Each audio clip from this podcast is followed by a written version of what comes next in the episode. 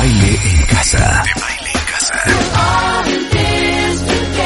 Nuestros especialistas, nuestra música, los mejores contenidos, la información precisa y muchas alegrías. Desde casa. Desde casa. De baile en casa. Todos los días, de 10 a 1 de la tarde, México se queda en casa con Marta de Baile. Solo por W Radio.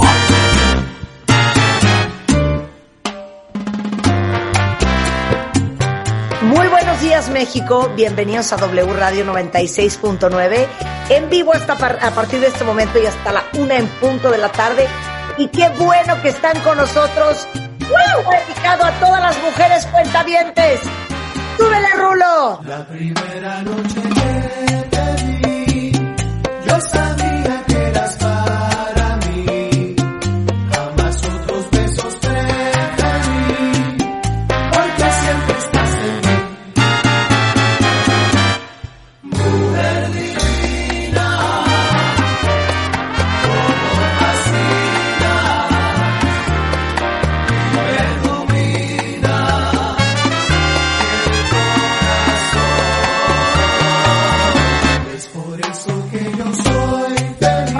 ¿Cuánto amamos esta canción, Rebeca? ¡Cañón! Esto es The Spanish Harlem Orchestra y se llama Mujer Divina. Y es una divinura de canción para empezar este día, cuentavientes. Ombligo de la semana, ombligo de la semana.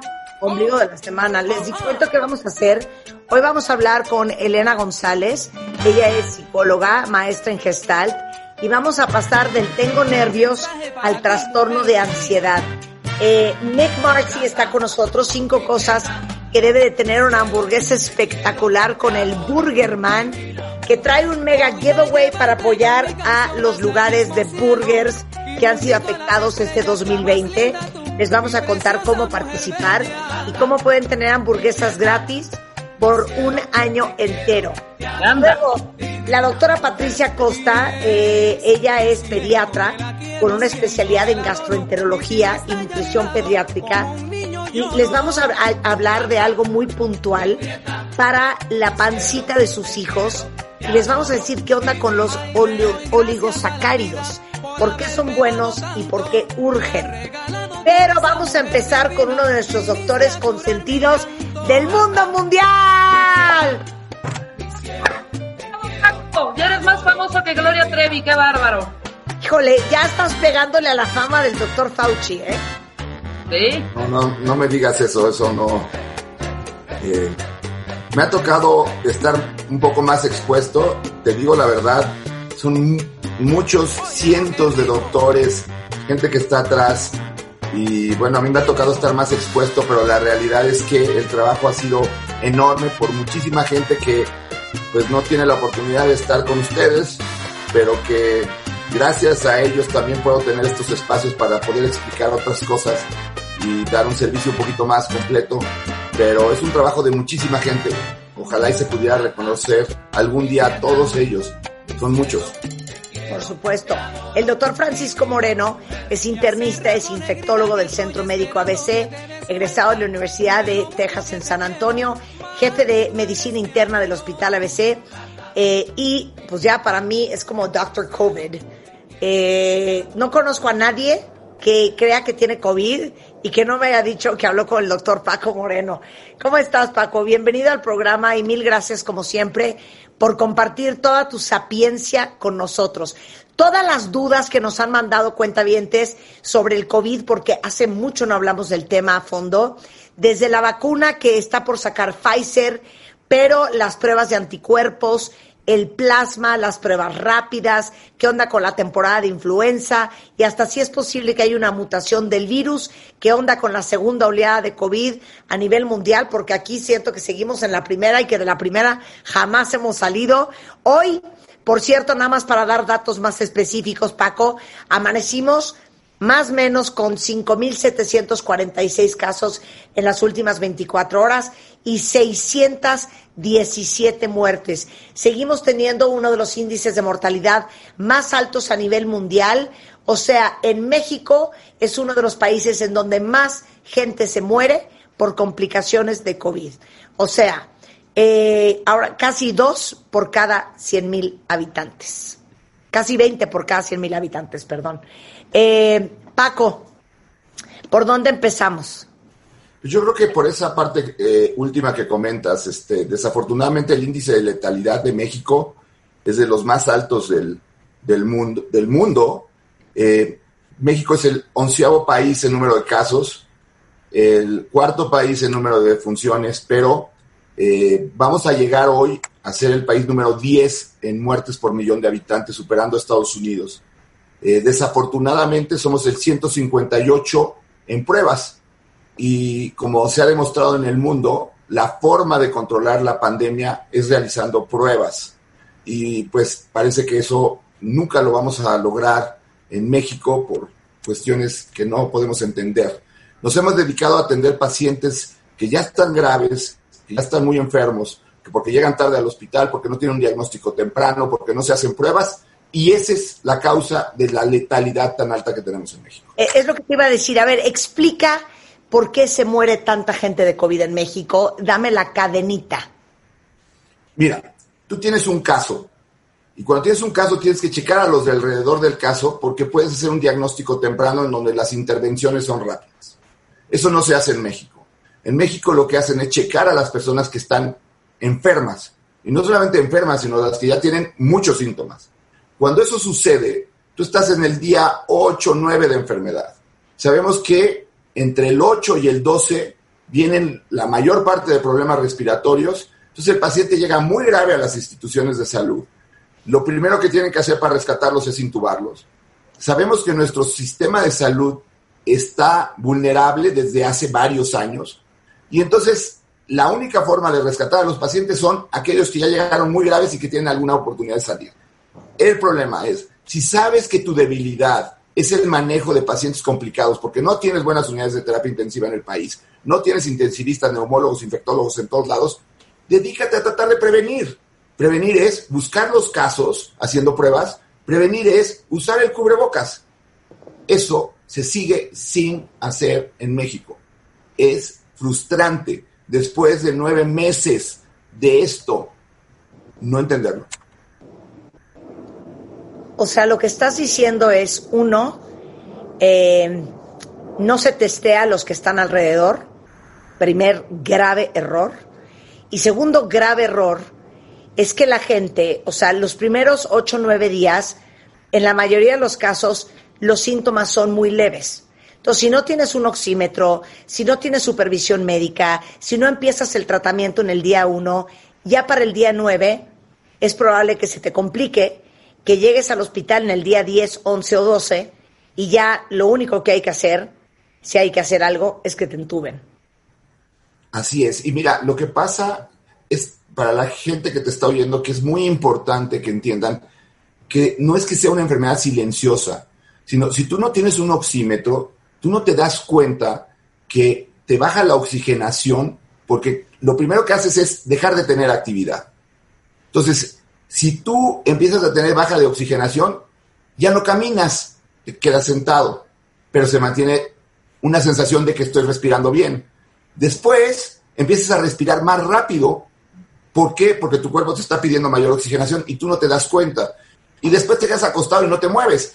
Y es cuando dicen, ah, ahora sí me siento muy mal porque no me está llegando oxígeno. Para eso ya pasaron cuatro, cinco días. Llegas con saturaciones de oxígeno de 60, 65, no hay manera de rescatarte. Entonces, también eso ha provocado que la gente tenga miedo de irse a los hospitales, porque oyes, oye, el 43% de los que ingresan en el Seguro Social fallecen, el 30% de los que ingresan en otros sectores de, hospitales públicos fallecen. La gente no quiere ir porque les da miedo, si voy al hospital tengo pocas oportunidades de, de salir adelante. Entonces he hecho una cadena en donde, uno, la gente tiene miedo, dos, llegan tarde, tres, tenemos diagnósticos tardíos, cuatro, no checas a los contactos. Entonces, esta cadena pues ha generado lo que estamos viviendo, un cerca de 10% de mortalidad. En los próximos 10 días vamos a llegar al millón de casos y 100 mil 100, defunciones conocidas, que seguramente son mucho más que esa. Son mucho más. Entonces, sigue siendo una tristeza, una tragedia. Eh, la gran preocupación o tu, o- tu gran consejo sería, uno, ¿todos deberían de tener un oxímetro en casa? ¿O cuáles serían tus, tus recomendaciones para el día uno y dos? Mis recomendaciones son, si estuviste en contacto con alguien que tuvo COVID, así lo hayas visto, estado eh, un rato con él, hazte la prueba. Porque si te esperas a que ya tengas todos los síntomas, la gente tiene miedo. Entonces dice, ah, me dio un poco de dolor de cuerpo, me siento un poco cansado, tengo un poquito de fiebre, pero no creo que sea COVID. Si piensas que tienes COVID, hazte la prueba. Busca dónde hacerte la prueba. Segundo, ten un oxímetro en casa, conoce cuál es tu oximetría basal. Hay gente que fuma y su oximetría basal es un poquito más baja que la de otras personas. Hay gente que está más gordita, entonces su oximetría basal es un poco más baja, pero conócete. Y en el momento en que tengas COVID, trata de buscar asesoría para que tú no decidas qué es lo que tienes que hacer y que no sigas los consejos de la tía, de la hermana, de la comadre. Todo el mundo trata de ayudar. Hay un millón y medio de covidiólogos en México ahora y todos dan consejo. Sí, claro. Ok, a ver, ahí te va otra. El tema de las pruebas, Paco, me parece un enredo. Te voy a enseñar todas las variables que yo he observado. Para empezar, una prueba en un lugar no es igual que la prueba en otro, no es igual de sensible que la del otro.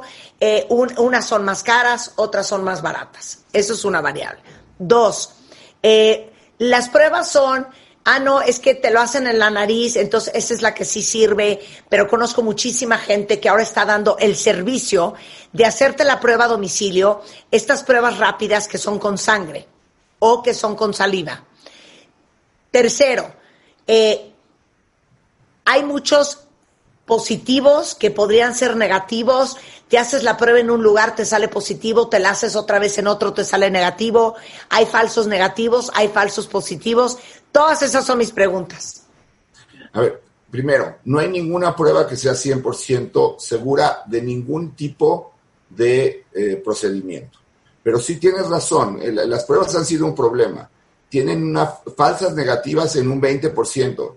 Y, y lo que es peor, muchas de las falsas negativas son pacientes que tienen infección respiratoria ya baja y por lo tanto no capturan el virus en la parte superior de la vía respiratoria. Llegan pacientes con eh, tomografías francas de un COVID y lo que tienes es una prueba negativa arriba.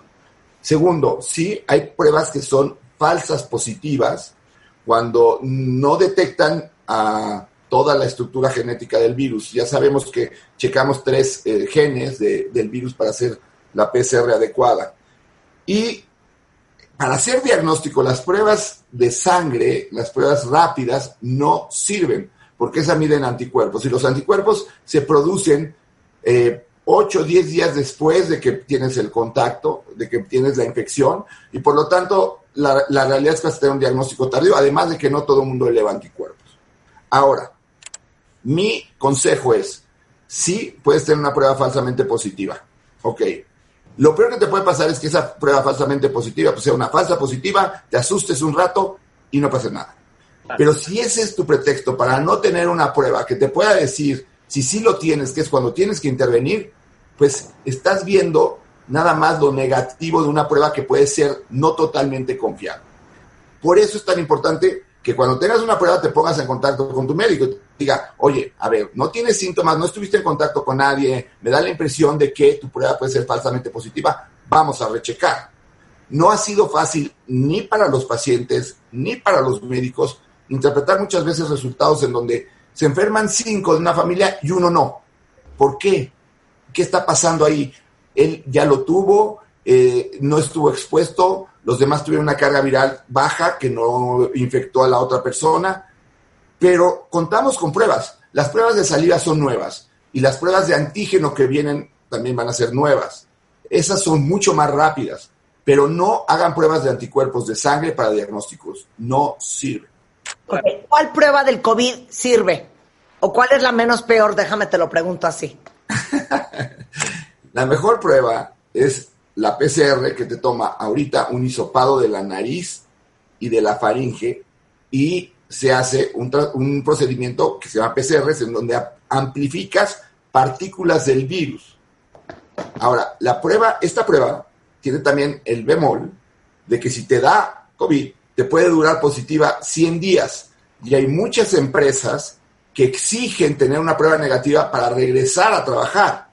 Y eso es un absurdo, porque a las dos semanas tú estás dado de alta. A las dos semanas ya no contagias, eso ya se demostró. Y hay personas que siguen dando positivo por meses. Te cuento un caso, tuve un, pobre paciente que estaban separados y su exmujer no le dejaba ver a sus hijos hasta que no tuviera una prueba negativa. Y fue de estos hombres que tuvieron una prueba positiva durante meses. Y el pobre lo que quería era ver a sus hijos y no lo dejaban ver a sus hijos porque seguía teniendo prueba positiva. Y se hizo 10 pruebas hasta que no hicimos una carta para demostrar que eso no se necesitaba, que ya no era una persona que podía infectar a sus hijos. Pero, pues estas también cosas, Marta, son cosas que hemos ido aprendiendo a través del tiempo. Claro. Eh, hemos aprendido que, que, las pruebas pueden tener falsas positivas, eh, que puede haber falsas negativas. Por eso se ha vuelto eh, un tema tan complicado de manejar. O sea, la gente piensa que es A, B, C, D y, y no es así. A veces tienes que eh, entender todo el cuadro al paciente, los síntomas, dónde estuvo, con quién estuvo, cómo se infectó, etcétera. Claro, oye, ¿qué opinas de estas, de estas, ¿qué opinas de estas pruebas rápidas en casa?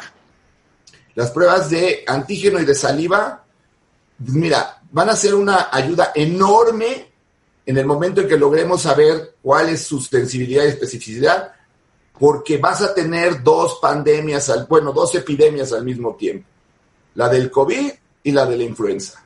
Claro. Y entonces vas a necesitar tener un diagnóstico lo más rápido posible, porque sabemos que con influenza tienes ese espacio de 72 horas de darle un tratamiento, quita los síntomas. Entonces, si no van a acabar llegando pacientes al hospital, que no vas a saber si tienen influenza, si tienen otras infecciones respiratorias por otros virus, que hay un sinnúmero de virus que pueden producir cuadros similares, o si tienen COVID. Y entonces imagínate ahora tener pacientes con influenza y COVID al mismo tiempo. La mortalidad es dos veces más. Claro. Dios de mi vida. Y, y dime una cosa, eso es una buena pregunta y qué bueno que sacaste el tema. O sea, en los siguientes meses, ¿cómo vamos a saber si tenemos COVID o si tenemos influenza? Tenemos que tener pruebas que sean buenas, rápidas y accesibles. Bueno, eso no hay ahorita, Paco. Entonces, ¿qué vamos a hacer? Cada vez hay más. Cada vez están teniendo mejores pruebas, porque llevamos más tiempo de la epidemia. Entonces, ya están estas pruebas de antígeno, que van a ser pruebas que en Estados Unidos les llaman 5-5, en cinco minutos, cinco dólares, te dan el diagnóstico a través de la determinación de antígeno.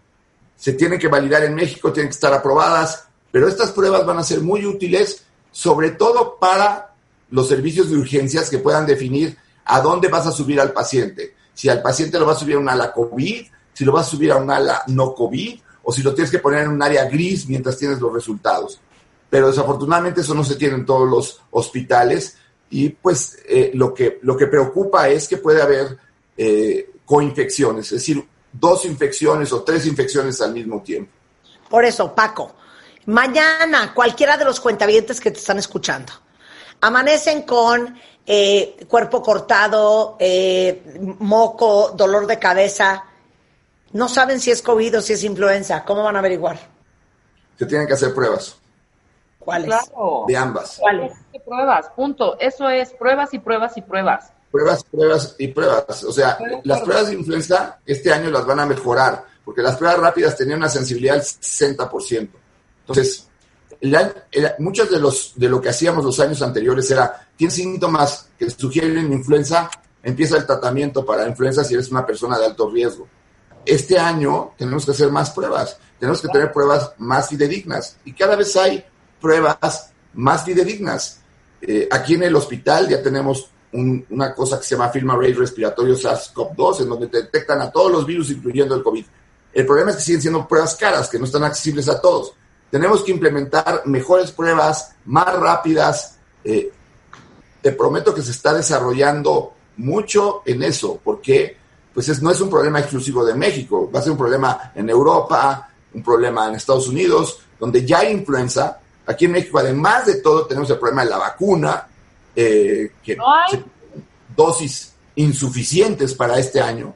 Y entonces, la realidad es que lo que nos espera no está bonito, no está sencillo.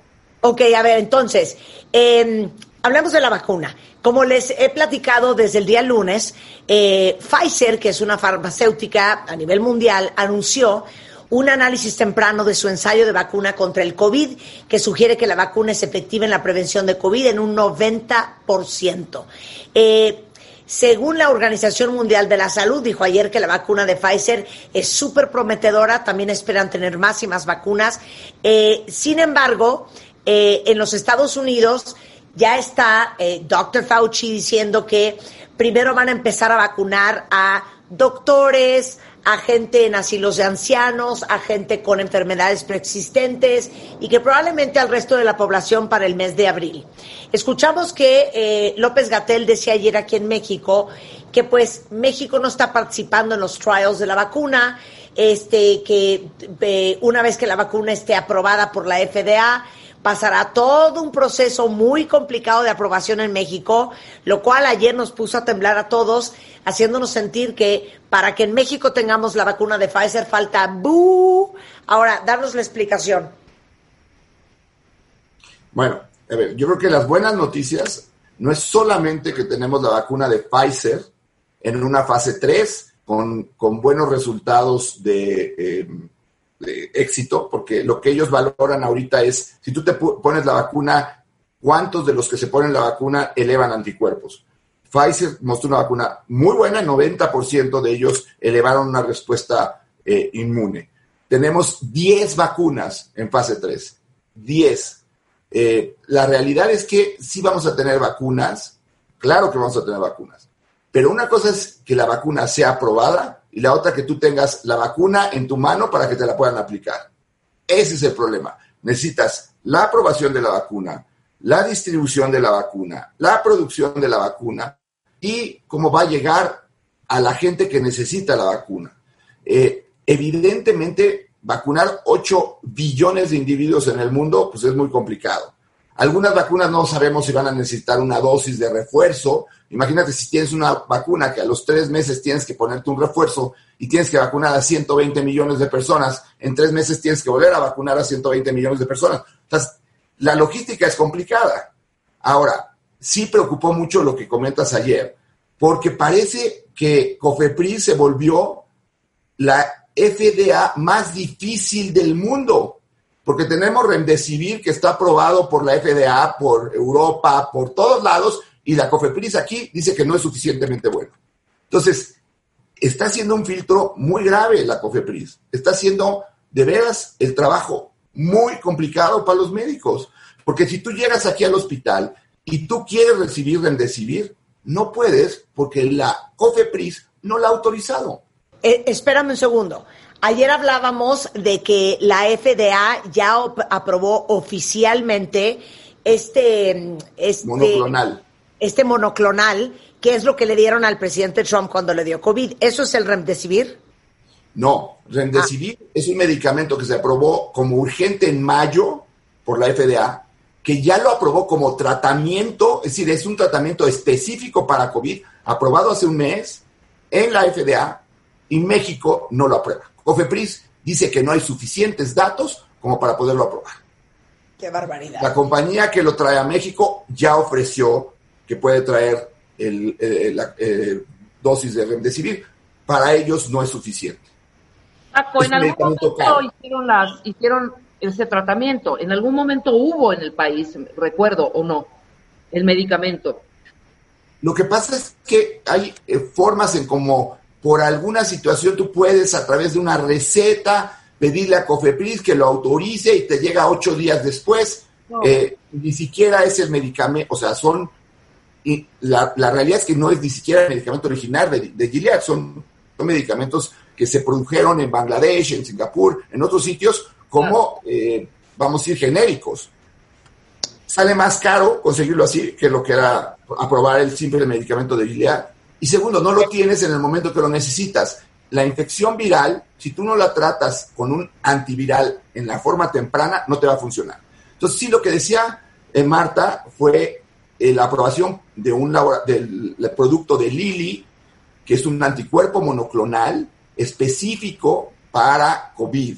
Se, da, se aprobó por la FDA como un tratamiento de urgencia, pero también va a ser un medicamento caro y que, pues, la preocupación, la buena noticia es que bueno que están habiendo esas opciones. La mala noticia es que parece que Cofepris es un filtro totalmente aparte de lo que son las otras eh, asociaciones o, o, consejos para poder definir qué medicamentos puedes usar. Entonces, es un problema muy complejo el que estamos viviendo en México, en donde no tenemos el apoyo para poder tratar a los pacientes como, como los queremos tratar.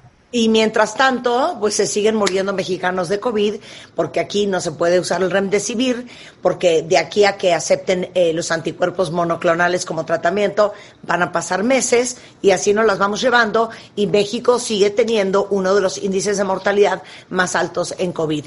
Regresando, ¿qué futuro ve el doctor Paco Moreno? Vamos a hablar de que ahora resulta ser que es probable que exista una mutación del COVID. Si te dio una vez, ya te, dio, te puede dar una segunda. Si te dio una vez, te puede dar una segunda vez. Eh, ¿Qué onda con la segunda oleada que en México sigue siendo un poco la misma? Vamos a hablar del plasma de pacientes recuperados, vamos a hablar de los efectos secundarios del COVID en hombres y la fertilidad este y eh, muchas de sus preguntas al volver con el doctor Paco Moreno. No se vayan. Marta de baile al aire. Estamos de regreso en W Radio platicando con el doctor eh, Paco Moreno, es eh, internista, infectólogo del Centro Médico ABC, jefe de medicina interna del Hospital ABC y desde mi punto de vista, pues un gran covidiólogo.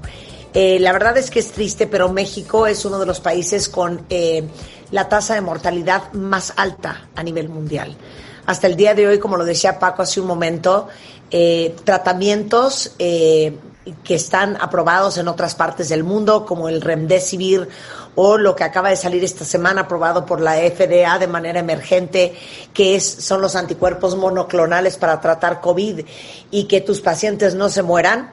La COFEPRIS en México, que ahora está en manos de López Gatel, tampoco lo ha aprobado. Y es triste y es desesperante. Y bueno, eh, basta con voltear a ver lo que pasó en Estados Unidos. Parte de la razón por la que perdió el presidente Donald Trump un segundo término como presidente fue su pésimo manejo del COVID. La preocupación es que historias de terror de una cantidad inmensa de mexicanos que han perdido a familiares, familias enteras que han que se han desvanecido porque uno estaba cuidando al otro, se enfermó, se murió, entonces entró la abuelita y la abuelita se enfermó y se murió, entonces entró el nieto y entonces se enfermó y se murió y así se hace una cadena. Son muchas historias terribles, Paco.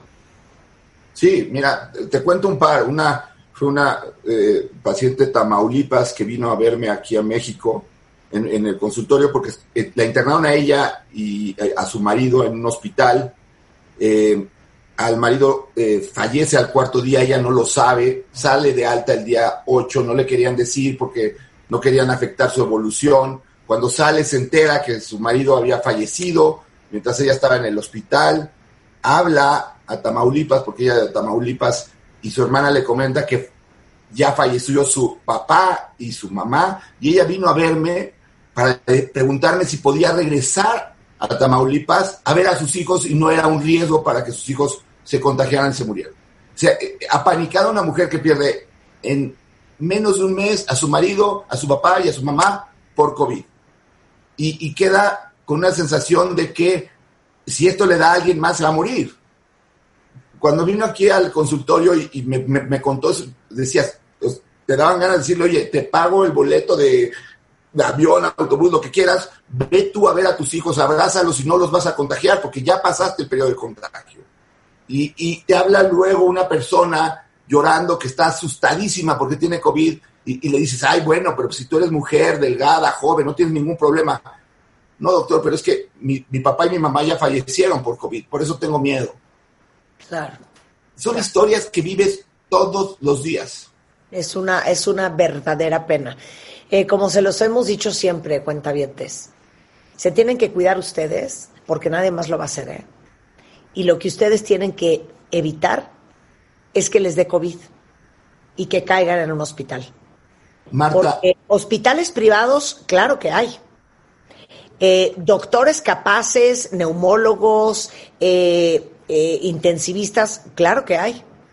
Quiero que le digas a los cuentavientes cuánto te cuesta una instancia en un hospital privado con COVID, con complicaciones de COVID, más o menos. Depende si estás en terapia intensiva o si no estás en terapia, pero sí son miles y miles de pesos. Pero creo que aquí tu mensaje, Marta, es muy importante.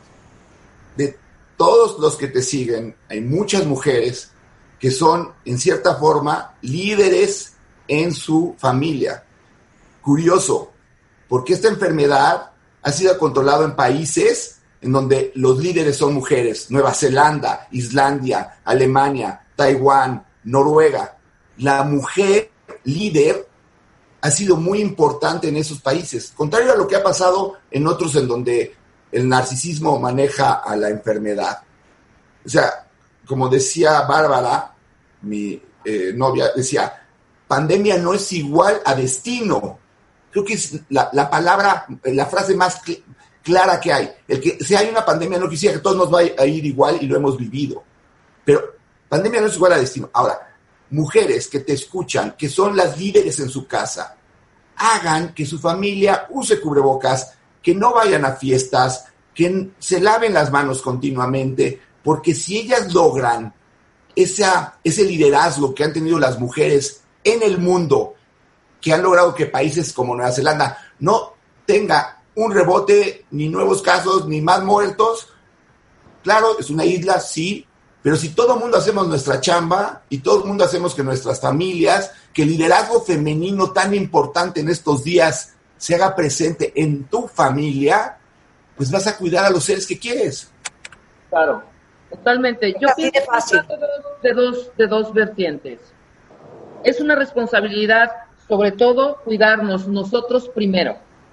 Estamos viendo que los servicios de salud son precarios, que no debería de suceder. La salud es un derecho de todos los mexicanos. Ahí es donde debe de inyectarse el dinero ahorita en estos momentos y no está sucediendo. Al contrario, han habido recortes, ¿no? Pero es un derecho que debemos exigir y sobre todo ahorita que dijiste de, de esta medicina, que me cuesta trabajo decir el nombre, la, Remdesivir. del- del- esto, que es un medicamento caro, ¿sabes? A ver, ¿me entiendes? ¿En qué cerebro cabe estarle inyectando dinero a un maldito avión y a unos cachitos de lotería y no destinar ese dinero para estos medicamentos? Porque no es una cuestión de que no quiero, porque no sirve, porque no, no está, estamos investigando a ver si el medicamento sirve y, somos tan fregones los mexicanos, más que la FDA y más que todos los científicos del mundo, somos más chingones que decimos no. No, hay que aflojar ahorita y, y a- y a- y apostarle a, esta- a estas cosas. O sea, a mí me parece increíble que se estén gastando millones de pesos en absurdos, Paco. Perdón. En absurdos. Pero yo creo que lo que dice Marta es fundamental. No estamos realizando lo que sí queda en nosotros. Es decir, sabemos el sistema de salud está mal, no nos aprueban medicamentos, pues entonces vamos a cuidarnos. Ya sabemos que las medidas sí sirven. Te lo pongo así. El COVID es un volado. Sí. No sabes si vas a ser asintomático, si te va a dar leve o si te va a cargar el diablo. Entonces, si uno no tiene medio millón de pesos en el banco para pagar la mejor, entre comillas y eh, subrayado, alternativa de terapia por si se te complique el COVID, porque no sabes cómo te va a tocar, no sabes cómo va a reaccionar tu cuerpo y tu sistema inmunológico, si no lo tienes, a ti no te puede dar COVID. Porque entonces vas a acabar en un hospital de gobierno si necesariamente todos los instrumentos, todos los medicamentos, toda la terapia y todos los médicos que necesitan para salir adelante, no puedes tomar el riesgo. No puedes tomar el riesgo. Es así de fácil, ¿eh? Piensen así. Si usted no tiene medio millón de pesos para irse a un hospital privado si se le complica el COVID, a usted no le puede dar COVID. Punto. Póngase el puto cobrebocas. Perdón. Cubrebocas. Es real, o sea, el cubrebocas no solamente ha demostrado que evita que disperses el virus, el cubrebocas es la vacuna que tenemos ahorita, y te explico esto y es bien interesante, y lo demostraron en el New England Journal of Medicine, una persona que tiene cubrebocas va a recibir una carga viral menor si se contagia. Y al recibir una carga viral menor es un tipo de vacunación, así como hacían con la viruela, en donde tomaban una pequeña costra de viruela y te la inyectaban para que tú generaras anticuerpos contra la viruela, si tú recibes una carga viral menor en cuanto al momento del contagio, tú puedes tener un curso benigno. Y lo hemos visto, porque nos hemos ido de un lado al otro. Es, como un péndulo. Después de estarnos cuidando muy bien, muy bien, muy bien, estábamos hartos de que no nos dejaban hacer la boda, que no nos dejaban hacer la fiesta, que no festejábamos todos. De estar totalmente cuidados, nos vamos a tener una fiesta de 400 personas en donde al segundo tequila trae el cubrebocas del primo, la prima. Y entonces, ¿qué pasa? hay contagios, hay 70 contagios en una boda de 200 personas, real, lo, documentado. Pero además no solamente son 70 contagiados, son 70 contagiados con cargas virales altas y con un curso mucho más grave que el que hubieras traído un cubrebocas, no te lo hubieras quitado, a lo mejor te hubieras contagiado y en cuanto hubieras dado. Hubiera sido asintomático. 100%. Aquí no hay segunda oleada. No. Aquí hay un repunte no estamos teniendo un rebrote. Rebrote es Italia, Alemania, España, Francia. Tuvieron casos, un número de casos altísimos en abril, mayo, junio. Pero después tuvieron julio, agosto, septiembre, en donde no tuvieron. Y después ahora otra vez tienen. ¿Por qué? Porque llegó el invierno, porque la gente se dejó de cuidar, porque están haciendo más pruebas. Aquí no hemos dejado de tener menos de 3.500 casos diarios diagnosticados con el 48% de pruebas que son positivas. ¿A qué me refiero? Están haciendo tan pocas pruebas que el 48% de las pruebas que se hacen son positivas. Se habla que un país está fuera de control en la pandemia cuando más del 5% de sus pruebas son positivas. Aquí son el 48%. Ok. Eh, si te da una vez, ¿te puede volver a dar?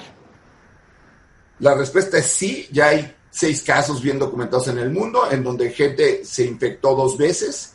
En cuatro de ellos fueron asintomáticos. Uno es el que más llamó la atención, que es el caso de, la, de, Nevada, en donde fue un joven que se infectó, después tuvo una segunda infección a los dos meses y la, segunda infección fue más fuerte. Pero a ver, tenemos al menos 50 millones de infectados en el mundo hay una cosa que se llama variabilidad biológica. Hay el señor de 104 años que pasó asintomático y hay el niño de 5 años que la pasó muy mal. Entonces, ¿qué es lo que está pasando? Tienes tantas personas infectadas que vas a empezar a ver los que se salen de la norma, los primeros casos de reinfecciones. Pero no quiere decir que todo el mundo nos vamos a reinfectar, porque si comparamos la inmunidad del SARS-CoV-2 con lo que hizo el SARS-CoV-1, que ocurrió hace 20 años, ese duró dos años la inmunidad.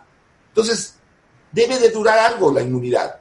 Ahora, otro problema que hay en México es que las pruebas de PCR pueden estar positivas por tres meses. Te da COVID en mayo y a los dos meses te da otro cuadro respiratorio. Vas, te haces la prueba de COVID y sale positiva porque son fragmentos virales del primer evento. Y dices, ya me volvió a dar COVID. Y entonces ya está habiendo reinfecciones.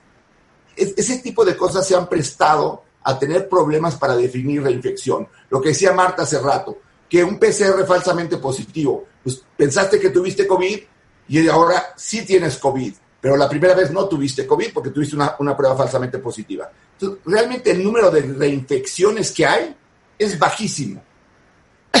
Claro, ok, ahora, eh, la mutación del COVID-SARS-2, cuéntanos de eso. Ok, sí hay mutaciones, todos los virus generan mutaciones.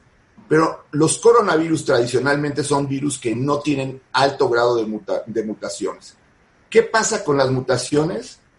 Eh, generalmente el virus que adquiere la mutación, que es más fuerte, incluso se le llama en inglés viral fitness, es decir, el virus más capaz, empieza a desplazar a las cepas de virus menos fuertes. Y entonces empieza a predominar, que es lo que ha sucedido con la, esta mutación de 143G, en donde ese virus que no era el original está ahora siendo el predominante. Pero ese virus es igual de contagioso, igual de infeccioso, igual de virulento que el primero. Es decir, no ha habido una mutación que haga el virus más grave, más dañino, más contagioso.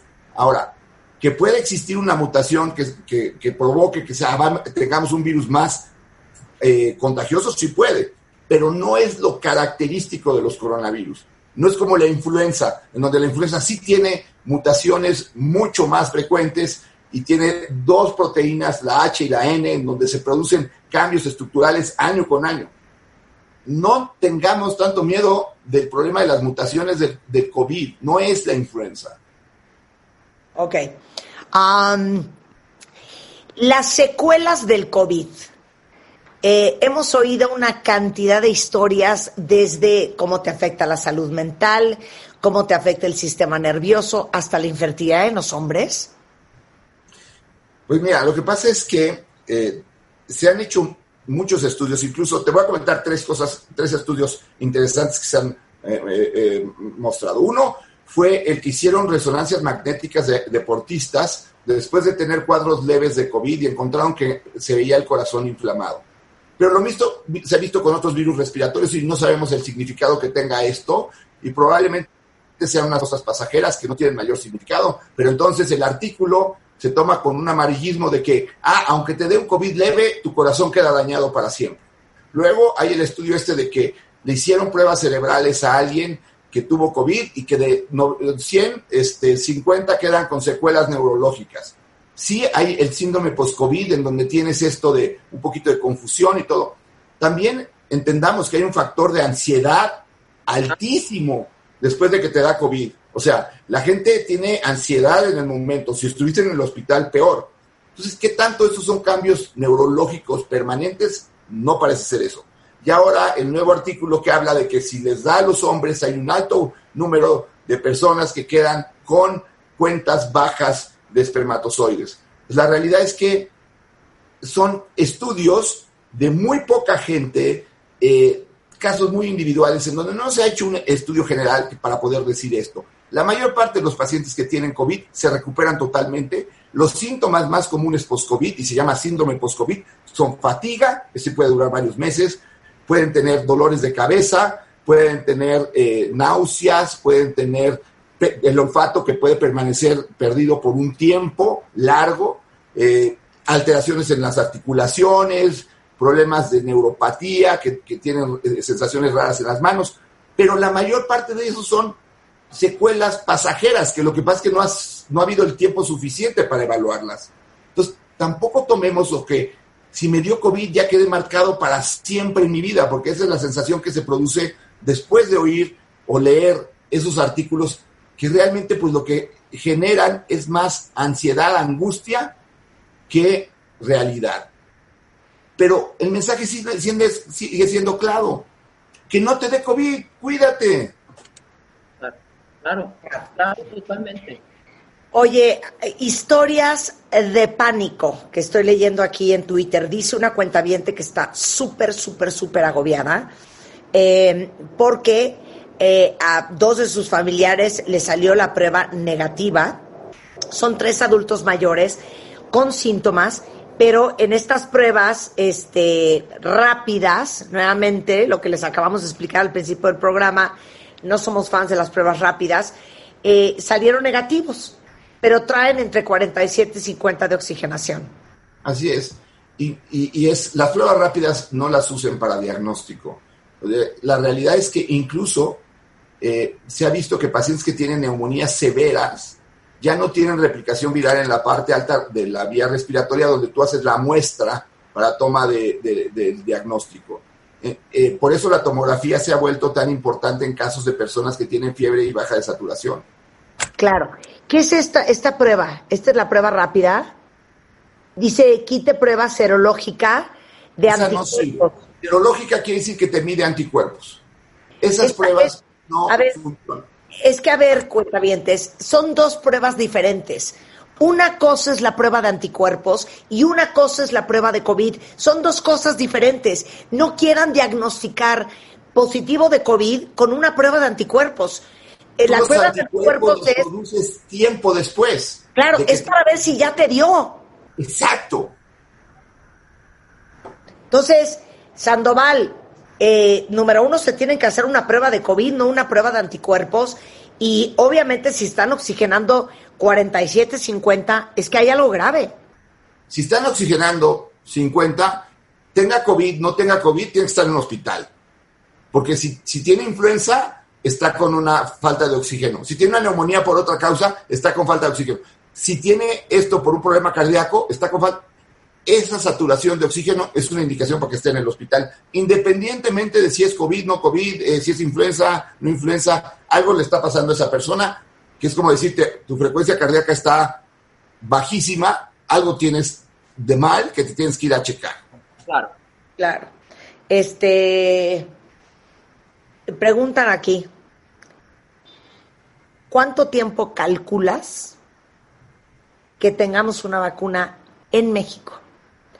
Seis Pfizer, AstraZeneca, me da igual. Seis meses. Mínimo. Ok. Bueno, se va cortando por lo menos. Antes no teníamos ni siquiera, el- el- no podíamos ni decir cuándo. Ahora ya estás ¿Qué diciendo. le dirías, qué le dirías, Paco, a todos los que dicen, yo esa vacuna no me la pongo ahorita ni muerta? Ahorita, No, no, cuando salga. Cuando salga. Pues mira, es, es increíble que eh, las vacunas han sido también muy satanizadas. La única enfermedad del mundo que se ha erradicado, que es la viruela, se logró a través de la vacuna, no a través de nada más. Las vacunas han ayudado a que la sobrevida del ser humano sea mucho mayor. Tenemos vacunas contra el neumococo, vacuna contra la influenza, tenemos vacunas contra muchas enfermedades de las cuales se morían niños, sarampión, eh, rubiola, parotiditis, eh, la, vacuna contra la meningitis que, eh, del, del influenza produjo una disminución en la mortalidad en los niños que tenían meningitis antes altísima.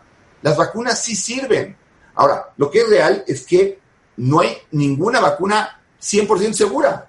O sea, puede que uno de cada 100 mil casos pudiera tener un efecto colateral de la vacuna. Pero entonces vas a dejar de vacunar a 999.999 individuos por uno que tuvo una reacción extraña. Entonces, hay que entender que las vacunas sí sirven. Ahora, veamos qué vacuna sale, veamos qué tipo de seguridad tiene, y entonces sí decides si te la pones o no. Claro. Claro. Muy bien, Paco. Muchísimas gracias, como siempre, por compartir toda tu sapienza con nosotros. Si alguien de ustedes necesita al doctor eh, Francisco Moreno, él es infectólogo, es internista, es el jefe de medicina interna del Hospital ABC, amigo, hermano, padre, amante. Hospital ABC Observatorio. Ahí les va el teléfono. Es 26 14 46 81. En Twitter siempre muy activo, DR Paco Moreno 1. Muchas gracias, Paco. Gracias a ustedes y usemos cubrebocas. El cubrebocas. Y el cubrebocas también tiene que tapar la nariz. Por favor. O sea, yo conozco gente que de repente para hablarme se baja el cubrebocas para poder hablarme. No, No, no, o sea, de verdad. Es muy fuerte. el celular, tampoco. Te queremos, Paco, te queremos. Un beso. Lo mejor, cuídense mucho.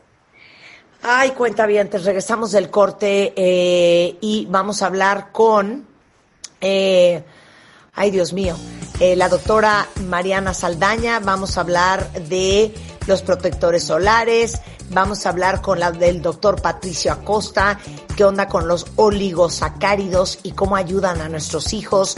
Vamos a hablar con Burgerman, cinco cosas que debes de saber y de tener una hamburguesa espectacular.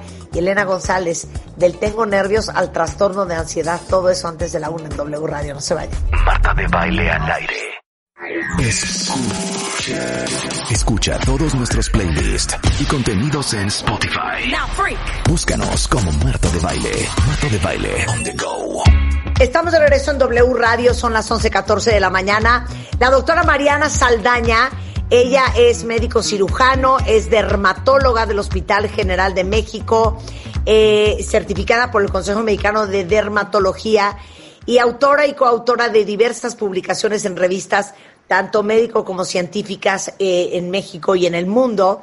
Vivir en la ciudad es una experiencia bien interesante, eh, aunque estemos bien restringidos pero no saben cómo le pega a nuestra piel la ciudad en donde vivimos, no solamente por el sol, sino también por el tema de la contaminación y la cantidad de cosas a la cual nuestra piel está expuesta todos los días. Mariana, bienvenida. A ver, hablemos de los daños del sol largo plazo. Marta, muchísimas gracias. Buenos días por la invitación. Gracias por este espacio en donde voy a hablar sobre un tema que me encanta, que es cómo es proteger nuestra piel de todos estos estímulos.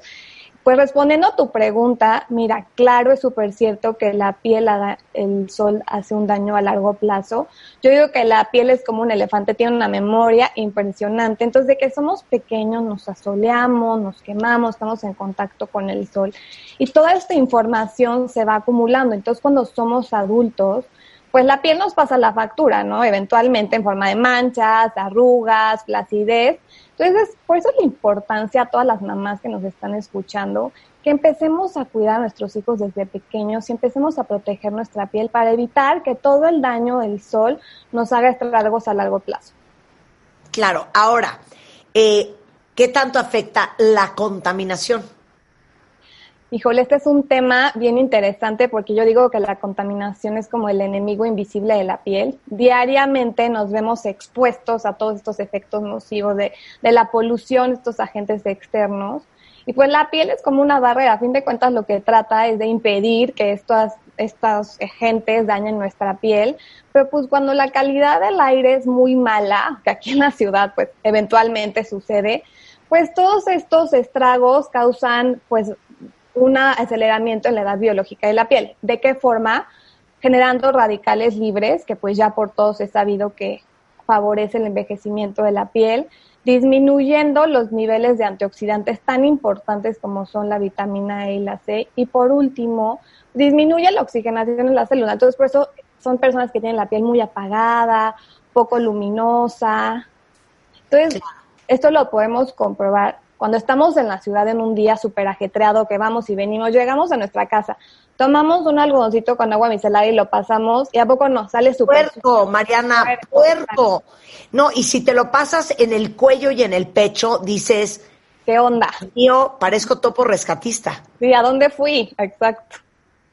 Por eso es tan importante que usemos algo como un escudo protector, ya sea antioxidantes, protector solar, pues para que la contaminación no acabe dañando nuestra piel, ¿no? Y ahí no terminamos. Fíjense, ya hablamos del sol, ya hablamos de la contaminación. Va la tercera a la que hemos estado muy expuestos ahora en nuestras casas, enfrente de una computadora, de un iPad, todo el día, que es la luz azul.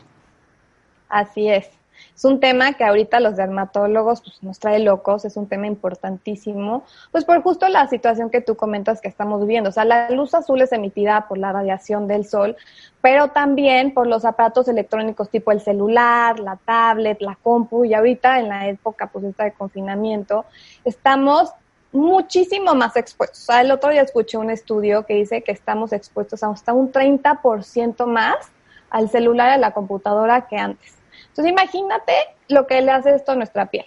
Yo digo que todo esto que estamos viviendo es como un envejecimiento digital, porque qué bárbaro, o sea, la exposición ha subido demasiado. O sea, con decirte que, por ejemplo, ¿no? Estos ring lights o la computadora o el celular emiten un porcentaje de luz azul hasta de un 40% qué grueso, ¿no? O sea, imagínate que no solo es el sol, no solo es eh, la computadora, es toda una suma de cosas que van a dañar eventualmente tu piel y la van a envejecer. Entonces, por eso cuando me dicen, Mariana, oye, este, pues mamá, o sea, si estoy afuera de mi casa no me tengo que cuidar, ¿no? Digo, ah, obviamente que aunque estemos dentro de la casa, seguimos teniendo este cuidado con la piel, sí, tenemos que seguirla protegiendo. Claro, ahora, me da risa porque todas nos la pasamos gastando dinerales en serums, hidratantes, exfoliantes, tratamientos, pero al final del camino, si no usas protector solar, el efecto de toda la inversión en cremas que tienes por un lado no sirve si no te proteges del sol. Totalmente. O sea, mejor no lo pudiste haber dicho. Yo creo que la mejor crema anti-envejecimiento, y no me lo vas a negar, Marta, es el protector solar no hay mejor cosa, ¿no? La mejor inversión.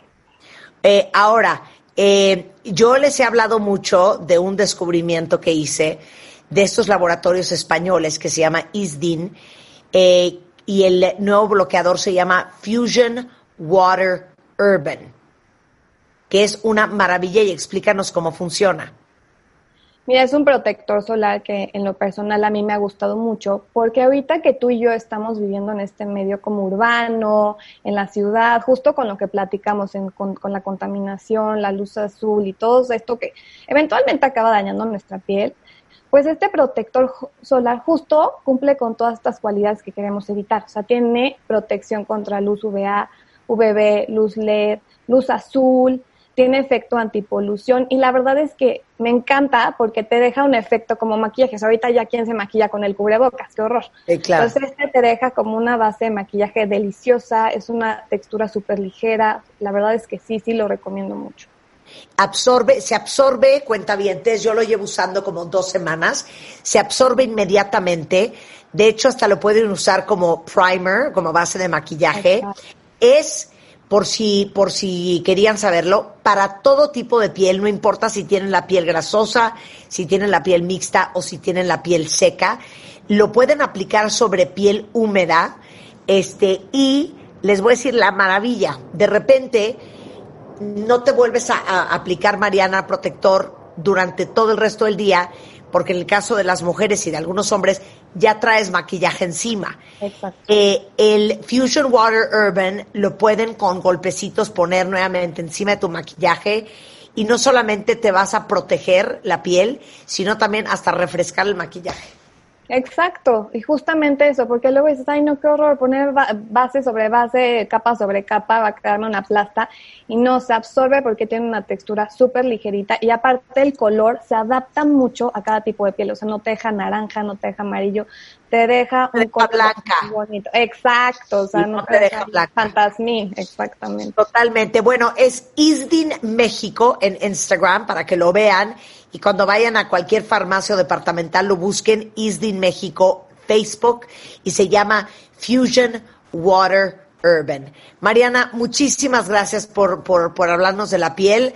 Ahora que viene el invierno y que hay tanta polución, que está tan seco, muchos eh, nos escuchan en la playa o en lugares más calientes. Cuídense la piel. Fusion Water Urban y es de Isdin. Un beso, Mariana. Muchísimas gracias, Marta. Bonito día. Igual. 79 meses, 70 ediciones, más de 400 especialistas, 10.000 páginas, 6 años y contando. MOA. Este mes, en Revista MOA, nuestro anime de la Revi, mi pasado, mi presente y mi futuro, en entrevista con Carlos Loret. Además, si eres exitosa y no más no encuentras pareja, Evan Mark Katz te tiene todas las respuestas. ¿Estás atorado en un contrato familiar que no sabes cuándo firmaste? Salte de ahí. ¿Y cómo cuidarte de la influenza? MOA Noviembre. Una edición para aprender, celebrar y ver hacia adelante. Happy Birthday MOA. MOA. Una revista de Marta de Baile. Burgerman, ven a mí. Ese soy yo. Buenas tardes. Ahora sí que Nick Marcy, guitarrista del grupo de rock moderato, entre otras curiosidades que tiene es que es un experto en hamburguesas.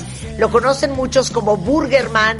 Seguramente muchos de ustedes lo siguen en Instagram como Burgerman Mex o Marcelo Lara o en Exacto. Facebook, Facebook burgerman.mex.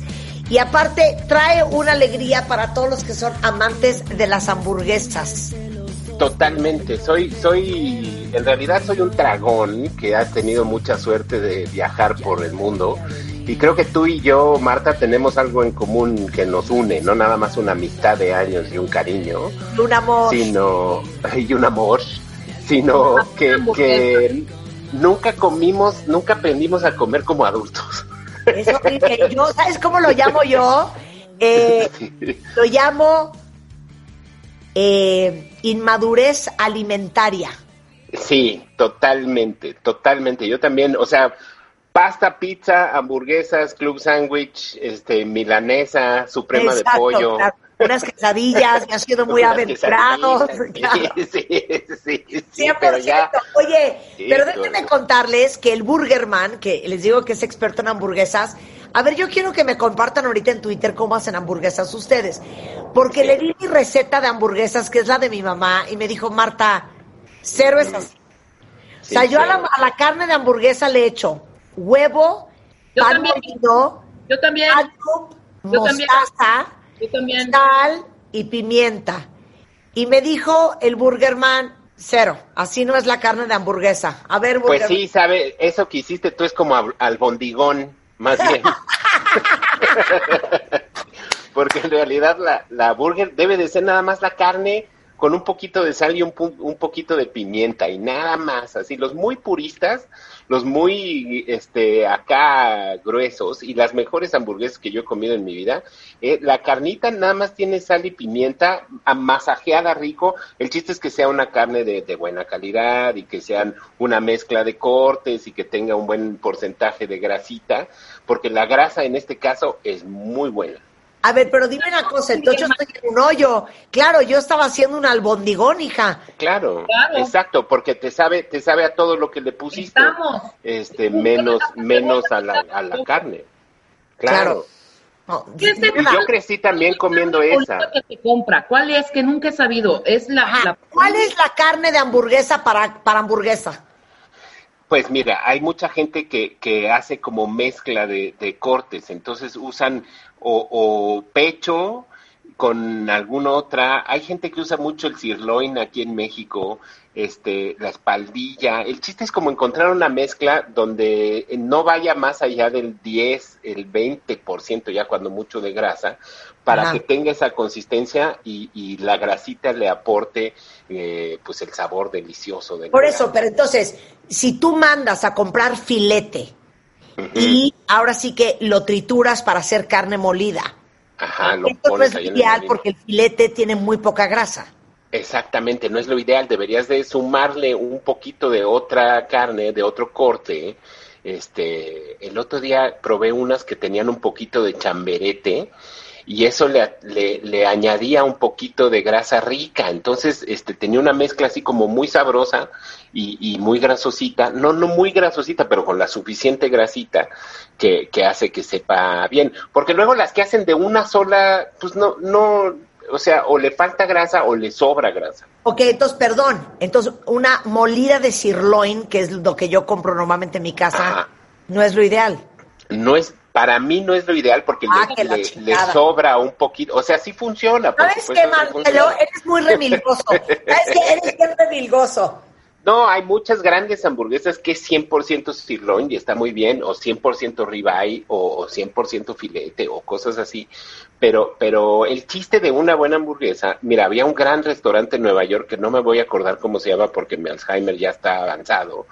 Este, pero tenían no solo, o sea, les llevaban la pieza completa de, de, de- de la vaca. O sea, no, no le tenían un carnicero allí en el lugar que diario cortaba diferente y diario hacía como mezclas diferentes, buscando la proporción exacta de la carne. Eso ya es lo más mamilas que me he encontrado en la vida. Pero Sí, ya una mezcla así normalita de, de, de espaldilla con, con un poquito de chamberete, como la que te digo que probé hace poco, está buenísima. O, o un Ok, poquito 20% de grasa es lo ideal. máximo, sí, entre 10 y ok. 20. Hablemos de algo muy difícil, Burgerman. El pan Dime. de hamburguesa. El pan de hamburguesa es, es, es- yo creo que le, esos son los dos elementos que hacen una hamburguesa, que una hamburguesa valga la pena o sea una cochinada. Si, si, si esos dos elementos funcionan en simbiosis, como yo digo, simbiosis mágica, este, ya todo lo demás que le pongas, pues ya, ya no importa, porque la carne y el pan es lo principal. Un buen bollo que sea como, como, pues que tenga la consistencia, pero que no sea excesivamente panoso, sino que nada más sirva como para recibir la carne y recibir el peso de la carne, la grasita y no se desintegre y aporte un saborcito que, que, que em- iba a decir embaraza, pero no, que envuelve el patty de la carne, ¿eh? hace que, que todo sea como, como un paquetito perfecto, ¿no? O sea, si el pan está ahí, funciona y aguanta todo el peso y aguanta la grasa y aporta este saborcito, hace que todo redondee perfectamente. Híjole, y qué difícil encontrar un buen pan de hamburguesa. Es muy difícil porque uno pensaría que los, los, los que son muy industrializados no funcionan, pero a veces sí funcionan. Luego hay, últimamente se ha puesto muy de moda traer un- una marca industrializada americana que la importan, que son bollos de papa, que están hechos de hojuelas de papa con harina, que le da otro saborcito, un poquito más dulce y una consistencia muy rica. Y este, esos, pero esos son súper industrializados, o sea, no es una cosa así como No, es que el te voy a decir una cosa. artesanal y no sé qué, pero no. la en el bollo. ¿Qué? No puedo con el ajonjolí en el No, bollo. olvídate de la No. ajonjolí. ¿Qué tal las hamburguesas que llegas al lugar y te dicen, sí, y el, y el, y el bollo es en pan chapata? No, güey, no. No, no. o sea, Perdón, Eso- eso es no un- es una perdón. hamburguesa. Exactamente, eso es un pepito, señor. No, no, no, no es una hamburguesa. 100%. O sea, no. Totalmente. Tiene que ser en el bollo especial. ¿Y esos de papa dónde los venden? Esos de papa los venden generalmente en las, en las, estas panaderías. Aquí en México las venden en panaderías que son como de esas que te venden pan que no es pan, que no tiene ni harina, ni lácteos, ni agua, ni nada, así como del pan super ultra sano. ¿Eh? ¿Mande? Creo que Kaiser tiene unos maravillosos. Sí, o sea, hay unos que sí lo hacen muy bien y porque es, es este sustituyen con, con lo de la papa sustituyen la harina, entonces por eso los encuentras en los lugares que son como más sanos. Ok. Pero si no, pues puedes, cada quien hace como lo suyo y ya hay muchos lugares de hamburguesas aquí en la ciudad donde ya inclusive están haciendo su propio bollo con, con de papa y le da Oye. un sabor espectacular. La hamburguesa solo es de res. Otra cosa, nada de fish burger, sándwich de pescado. burger, o sea, no. Sándwich, no, la hamburguesa es de carne de res, todo lo demás son sándwiches. Sándwich de Oye, pollo, todo sándwich de lo demás son payasadas. Exactamente, son pues, eh, así como el pepito, así, pues, sí, también pues es un sándwichito de pollo y un sándwichito de verduras ahí compactadas que, es que, que, que son sanas y que no son tan sanas. luego. 100%. Una hamburguesa es de carne, carne, pan y probablemente queso. Y ya si quieres echarle un poquito, pues un tocinito, un poquito de lechuga y un poquito de jitomate. Oye, hay dos cosas que quiero que me digas rápidamente porque no quiero que se nos acabe el tiempo. Hay que saber qué hamburguesa es para ti y no todas las hamburguesas tienen que ser monstruosas de que no te caben ni en la boca. Totalmente, esa es una máxima, esa es una de mis máximas. No toda, no toda hamburguesa, porque todo el mundo dice, ay, sí, esas me encantan porque son gigantescas. Pues sí, pero cuando son tan grandes luego ni se cocinan bien, están como chafas, se deshacen. O sea, una hamburguesa para ser buena no tiene que ser monstruosa. Puede haber una muy grande como la hamburguesa de este lugar que se llama The Palm, que son 400 gramos de carne y es una maravilla, pero ahí la carne está muy bien, el pan está muy bien y todo, todo funciona maravillosamente. Pero no, una hamburguesa no tiene que ser monstruosa y lo cual me lleva a mi otra máxima. No todas las hamburguesas son fast food. O sea, la hamburguesa no es fast food por naturaleza. O sea, la hamburguesa también es un platillo ¿Gourmet? muy de, lar de, de gourmet, efectivamente, y como de largo, este, o sea, de slow food, pues, no, no tiene que ser, no nada más porque hay muchas en los moles, este, todas las burgers son fast food. Claro, yo tengo una teoría. Hamburguesa que tengas que partir no es hamburguesa. Está muy buena. Puede ser, sí, hamburguesa que no le logras así hincar el diente y probar todos los elementos en una mordida, es ya medio una mafufada. Oye, le han pasado, le han pasado súper mal tantos restaurantes de hamburguesas en México. Sí. Y la verdad es que Marcelo, aparte de ser un, una, un hamburgues, un burgerman delicioso y encantador, es tan linda persona que nos va a invitar a todos a que apoyemos diferentes lugares de burgers que han sido afectados por, por esta pandemia. Cuéntalo todo, Marcel. Pues sí, pues fíjate que yo he estado desde que empezó la pandemia ayudando mucho y, y difundiendo mucho porque nos agarró a todo el mundo con, y sobre todo a los restaurantes con los pantalones abajo, esto de la pandemia, y muchos no estaban preparados para el servicio a domicilio o la entrega o ese tipo de cosas. Entonces la han estado sufriendo mucho y yo como no quiero quedarme y que se acaben las hamburguesas y que haya entre más y más y más todos los días, pues he estado apoyando mucho y como me buscaban muchos de todos lados para esto del tren del mame de las de los de los giveaways que se volvió una locura sobre todo en estas épocas, pues dije, pues con la experiencia de moderato todo tiene que ser a lo grande. Entonces Burgerman se le ocurrió un giveaway que es así el padre de todos los giveaways, porque con Burgerman te vas a poder ganar si comes hamburguesas, pues poder comer hamburguesas gratis todo el 2021. Entonces me conchavé a 28 lugares de la Ciudad de México, este, todos avalados por mí y todos de los cuales soy súper fan. Y pues todos le entraron este, para tratar de llevar gente a, a, a los restaurantes ya que consuman hamburguesas, ¿no? Y ayudarlos a que sobrevivan porque las la han pasado durísimo. Claro, a ver, ¿cuáles son los restaurantes? Dame la lista.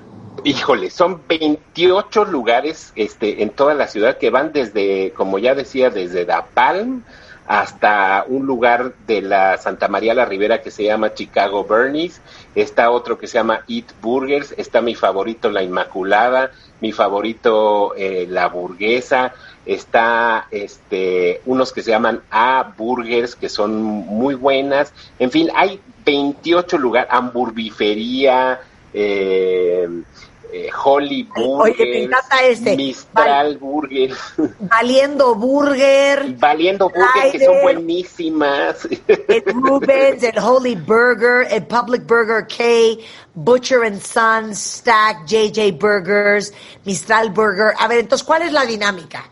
La dinámica es que tienen que ir y comerse por lo menos una hamburguesa. Estuve una historia donde tragué y usen el.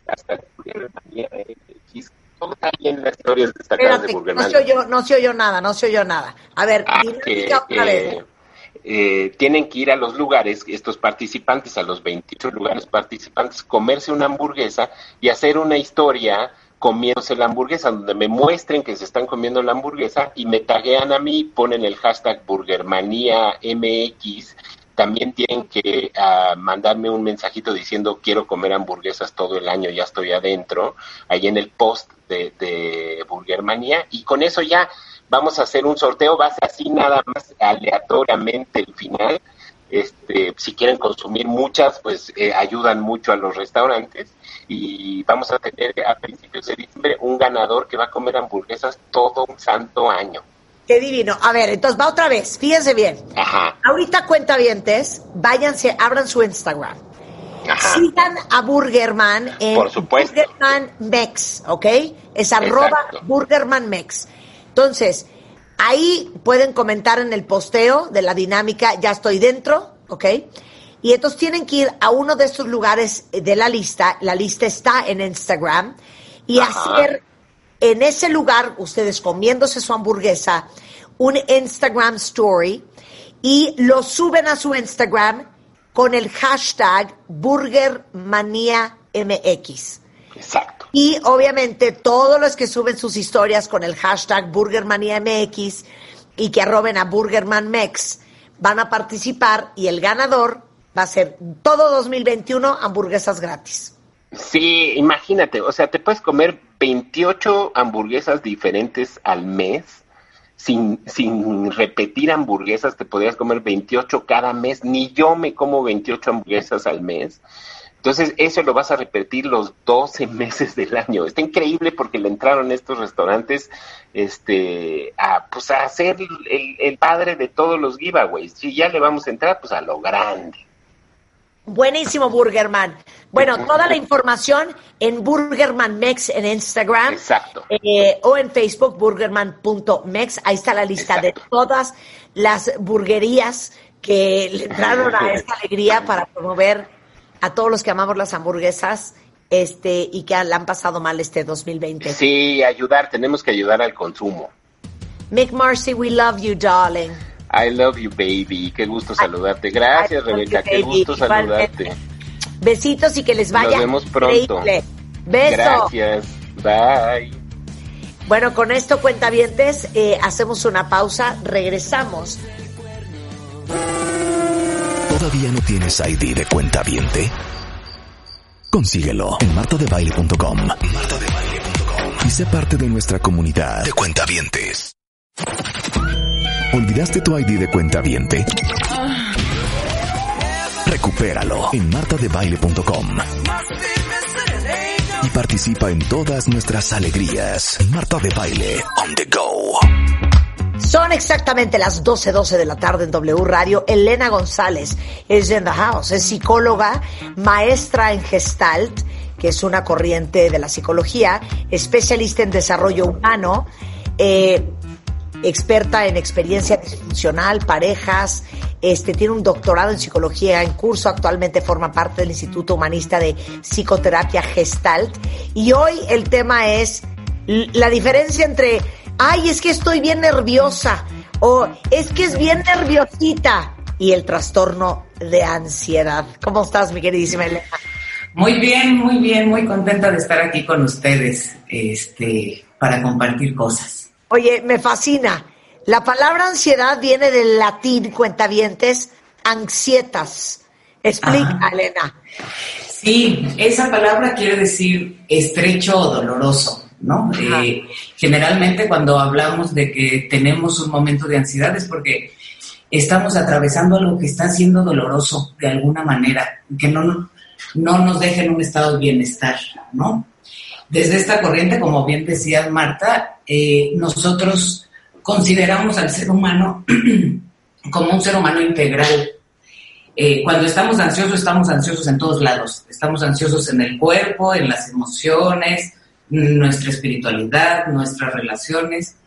Todo, todo está siendo susceptible, digamos, de este fenómeno de la ansiedad, ¿no? Eh, este fenómeno además es una respuesta natural de nuestro organismo. Eh, esta, esta respuesta de ansiedad se activa cuando estamos en situaciones de peligro o, de- o donde hay una amenaza.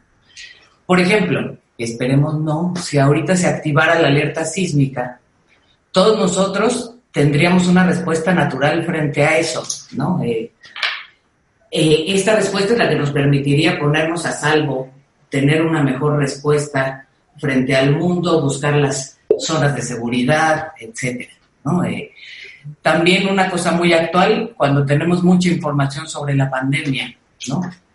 Eh, lo que nos pasa es que naturalmente tocamos eh, esta respuesta de ansiedad en donde todo gira y, todo, es como si nos fueran unos lentes que nos ponemos para ver el mundo y vemos el mundo a través de la ansiedad. Eh, el problema de la ansiedad está cuando esta respuesta se rigidiza, cuando se vuelve crónico. Es como si se nos quedara la tecla de la computadora pegada. Eh, y entonces ya no tiene que ver con que esté sonando la alerta sísmica o con que estemos en una pandemia de COVID, sino que ya respondemos de forma ansiosa a absolutamente todo lo que nos pasa. ¡Ay, Elena! ¡Elena, tengo ansiedad! Claro, que automáticamente ya tu modus operandi es desde la ansiedad. Exactamente. Pero a ver, eh, eh, a ver, descríbeme a una persona que ya se le hizo un, un, un trastorno, que ya es un hábito y que ya la ansiedad está instalada en él.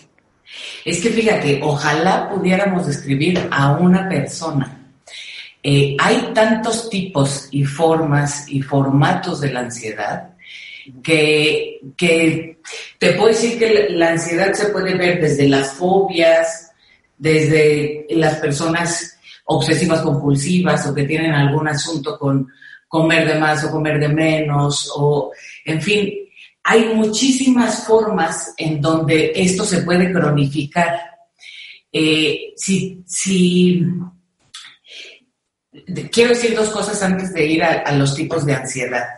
Eh, lo primero es que tenemos, en este mundo, ahorita, tenemos más respuestas y más eh, antídotos frente a la ansiedad que nunca.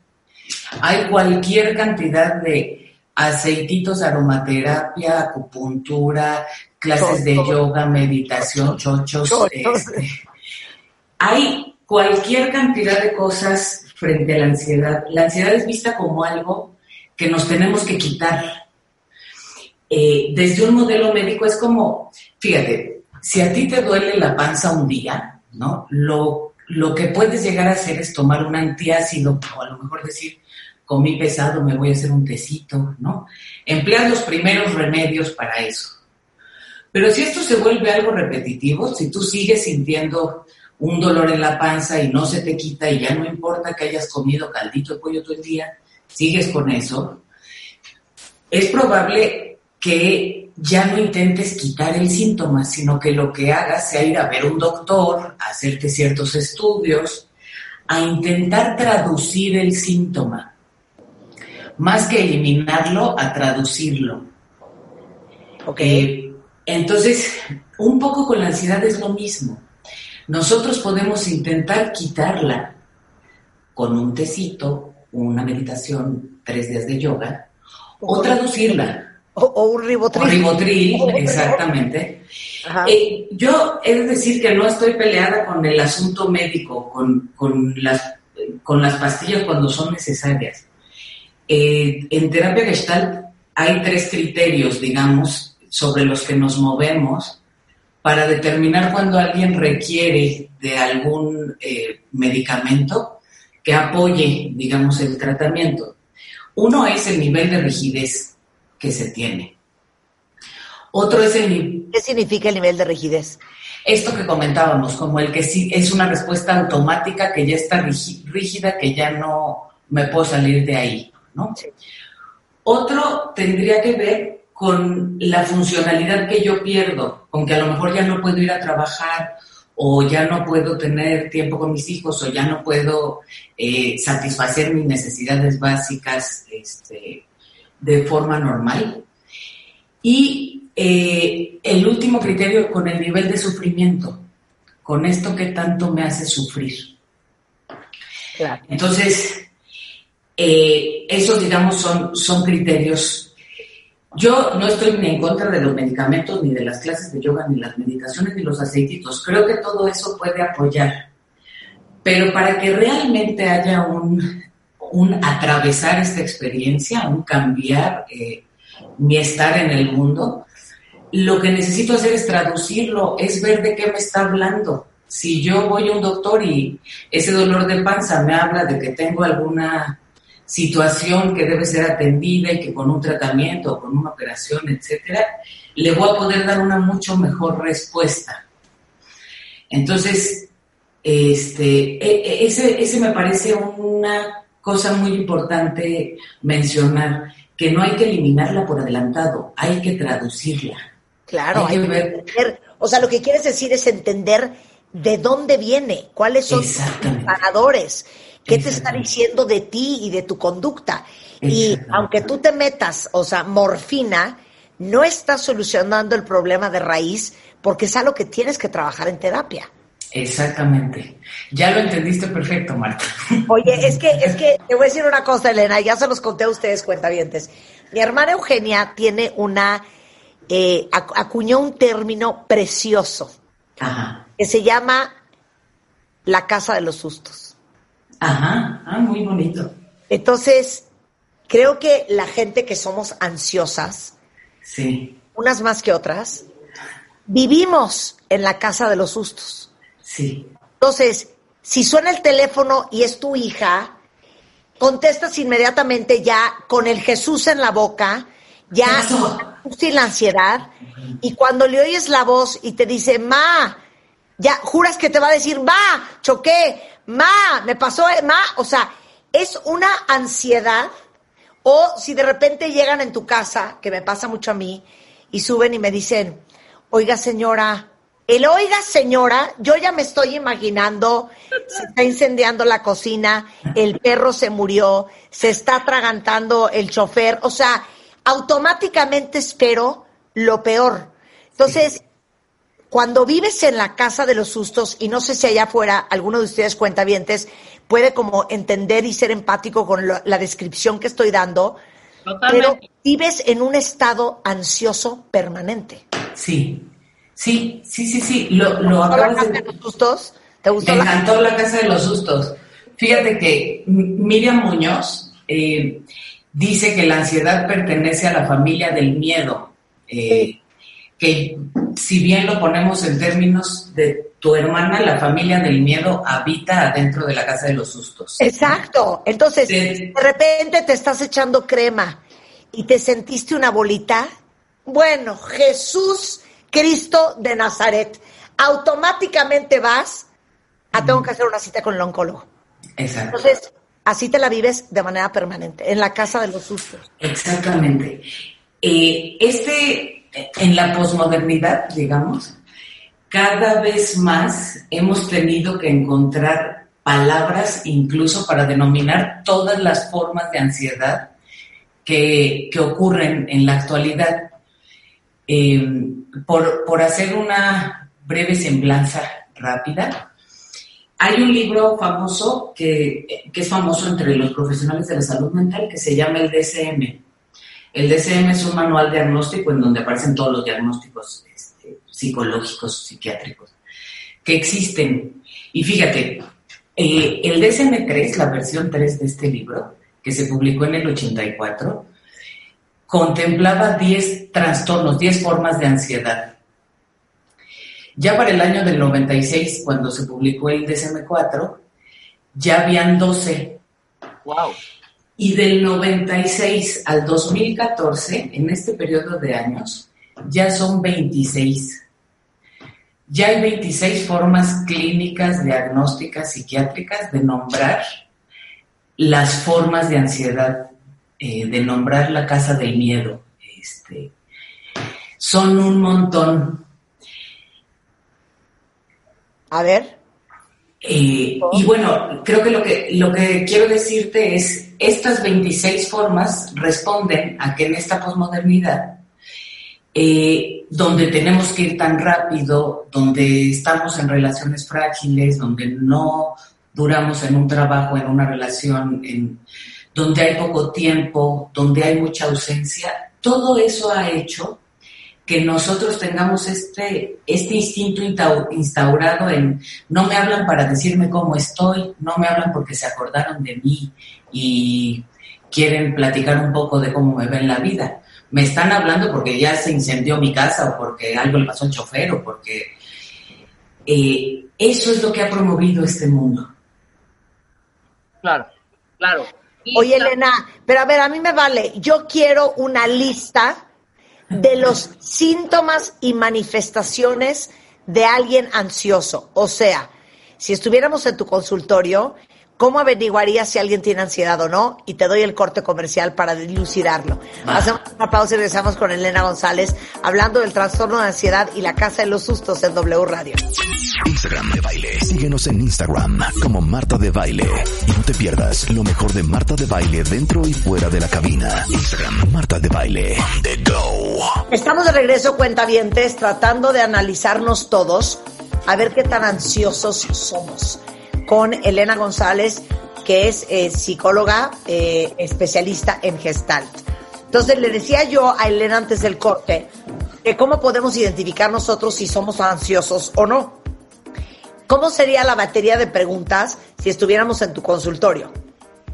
Mira, una batería como tal no existe y quien te lo diga te miente.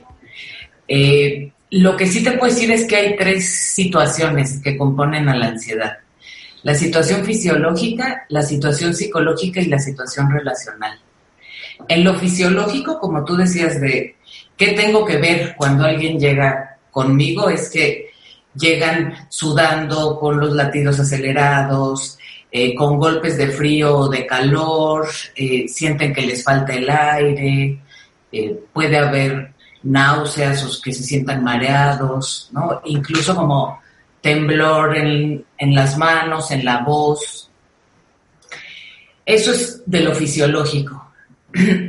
Hay una serie, una situación psicológica, que son todos estos pensamientos que tú me decías hace rato de seguro me voy a morir o ya algo pasó, eh, hay que ir a resolver, corran, se está quemando. O sea, hay una serie de eh, pensamientos y sentimientos que surgen de, de, eh, como con este grado de ansiedad.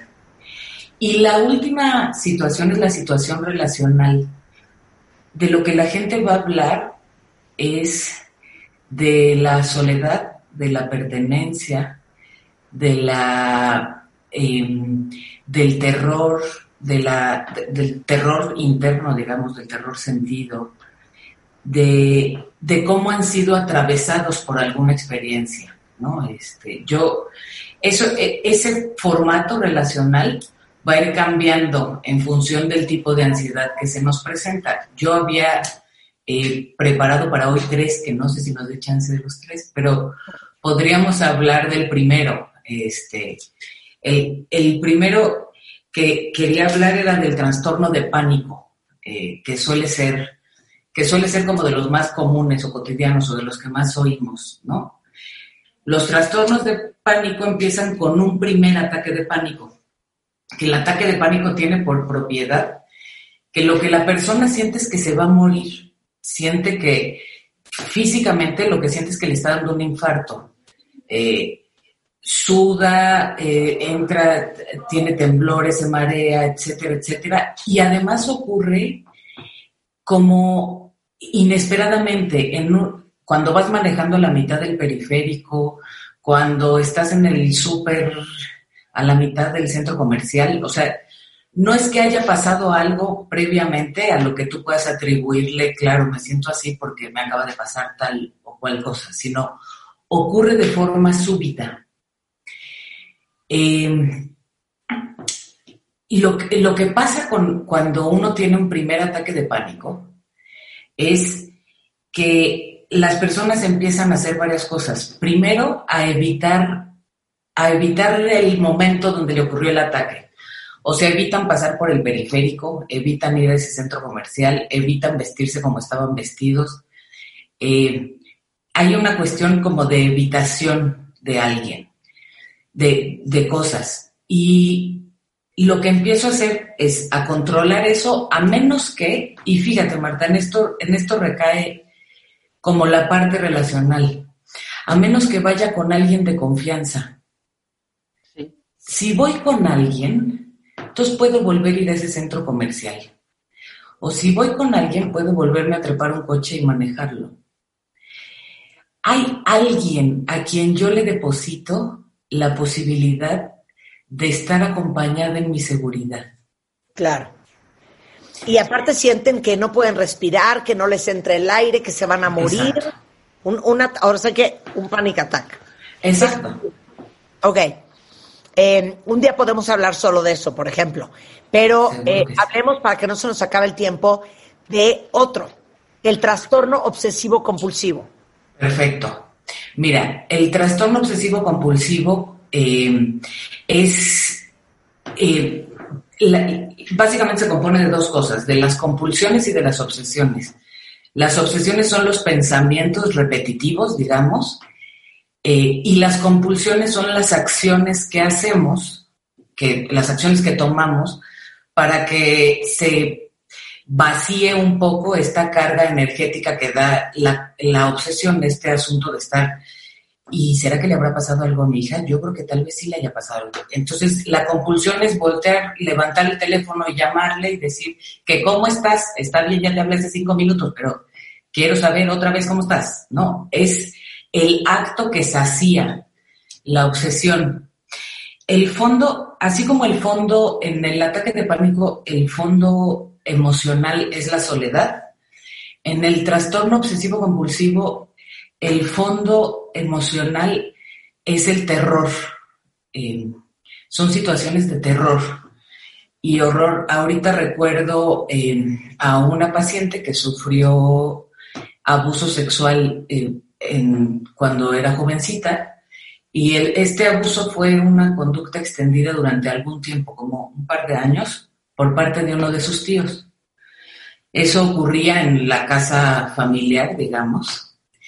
Y ella cuenta que todas las veces cuando ocurría este, este evento, estos abusos, eh, en, el techo del, del cuarto donde pasaba, era un techo que tenía una estructura como cuadrada, con cuadros. Y entonces, mientras estaba ocurriendo el acto, ella contaba los cuadros que están en el techo. Eh, ¿Qué fue lo que pasó? Que esta situación horrorosa, ella logró transitar de ahí, digamos, a ponerlo en, en la obsesión y la compulsión de contar. Y entonces, claro que cuando llegan a terapia lo que llegan diciendo es que yo cuento todo, este, tengo un conflicto porque me la paso contando contando el dinero, contando los cuadros, contando las placas, contando todo lo que puedo contar. Eh, y lo que hay que hacer, eh, y a eso nos dedicamos los terapeutas un poco, es volver a retomar, digamos, esta experiencia en donde lo que viví fue horroroso, pero además me tuve que calmar solo. Y la única forma que tuve para calmarme, la mejor forma que esta paciente encontró fue contando los cuadros del techo. Eh, otra vez, cuando logra ver a alguien que puede encargarse de calmarme, que no tengo que ser yo contando los cuadros, solito el trastorno se traspasa, solito el trastorno se atraviesa. No, ya no tengo la necesidad de seguir contando, ya no tengo la necesidad de obsesionarme, porque ya hay alguien que me calmó. Ajá. Ok.